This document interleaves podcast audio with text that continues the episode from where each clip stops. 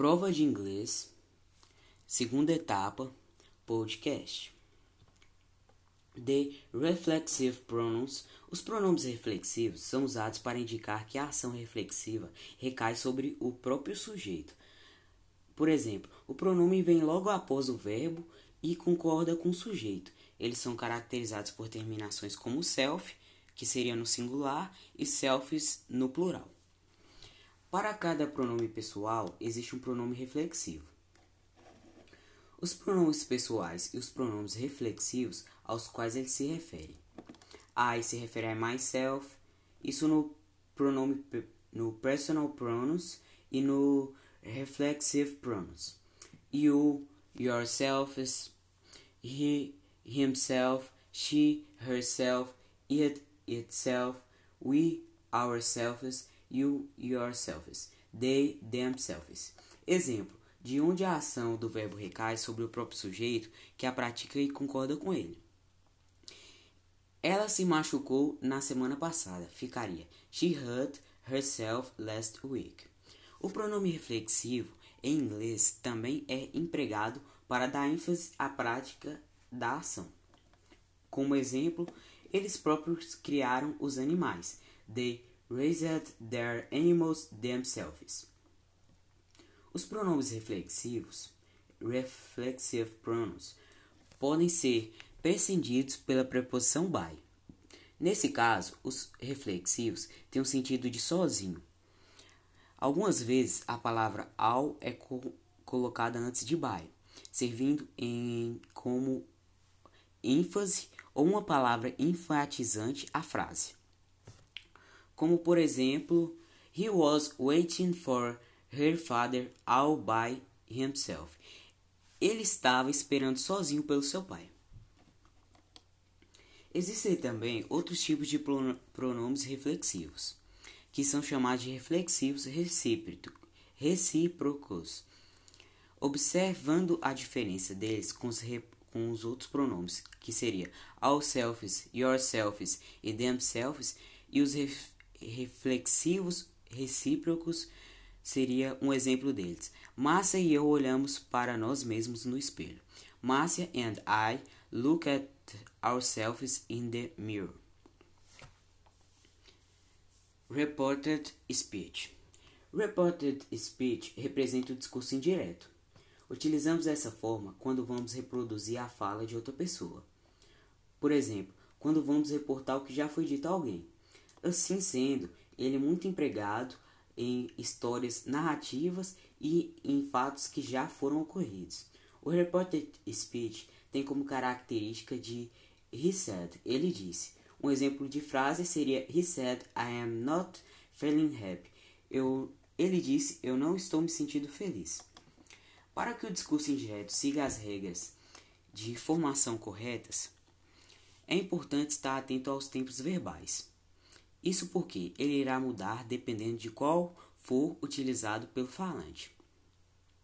Como exemplo, do present simple ele vai para o past simple, do present continuous past continuous, present perfect past perfect, é, past simple past perfect, will, would, and am, is, are going to, vai ficar was, were going to, temos que ficar atentos também que os pronomes e indicações de tempo também podem ser alterados com a passagem do discurso direto para o indireto. Algumas mudanças nos pronomes, lugares e expressões de tempos nos discursos indiretos em inglês.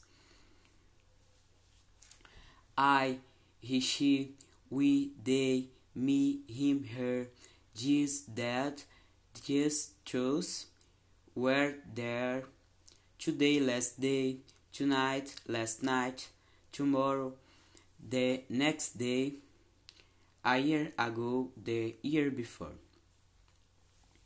Temos também o say e tell, que são formas no passado que utilizamos no discurso indireto.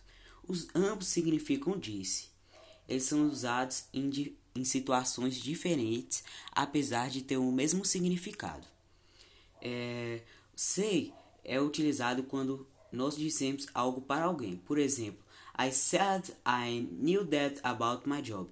Eu disse que eu sabia sobre o meu trabalho. E no tell, quando nós dizemos algo a alguém sobre algo e mencionamos com quem estamos falando. Nesse caso, é necessário o objeto. Por exemplo, The guard told me I was happy. O guarda me disse que eu estava feliz.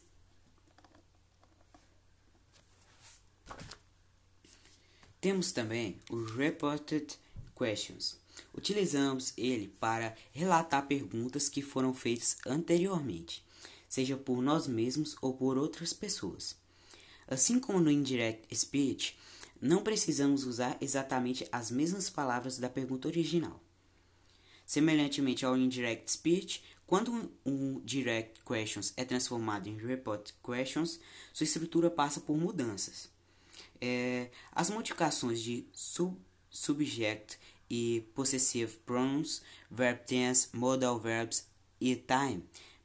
É, porém, outras alterações também acontecem.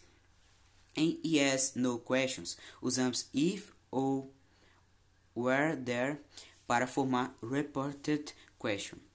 Porém, não empregamos o verbo auxiliar nem o ponto de interrogação. Em WH questions, usamos a mesma da direct questions, porém não empregamos o verbo auxiliar nem o ponto de interrogação. Quando houver o verbo to be em uma direct questions, ele deverá ser colocado depois de um sujeito na reported questions. Alguns exemplos seria do direct speech, que seria no present simple. I am a nurse, she said, que passaria para report speech. No past simple, she said she was a nurse. Podemos usar como é, exemplo também que no direct speech. Will, I will get it, she said. No report speech, would, uh, she say Said the would get it, que serão alguns exemplos dele. The first condition. The first condition for. A forma da, da primeira condicional é if mais simple past mais sim, simple future, que seria um exemplo. If I call Daniel, He will be really happy. Se eu ligar para o Daniel, ele ficará realmente feliz.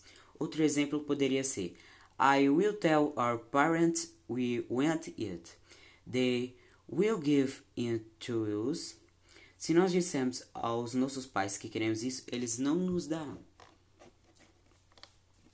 É, the first conditional é usada para expressar condições reais, possíveis. Seu sentido é de uma possibilidade que pode se concretizar no futuro, dependendo de uma condição presente. Na first, first condition, a if clause é empregada no presente e a result, clause no futuro will, como mostra as frases if clause, if simple present, if mais simple present e já no result clause, will. Tem, teríamos esses exemplos. É... Zero conditional. A zero conditional é usada para expressar uma condição e uma consequência verdadeiras. Portanto, as frases na zero conditional sempre introduzem fatos científicos ou verdades universais. Ela é empregada em frases no imperativo, indicando conselho.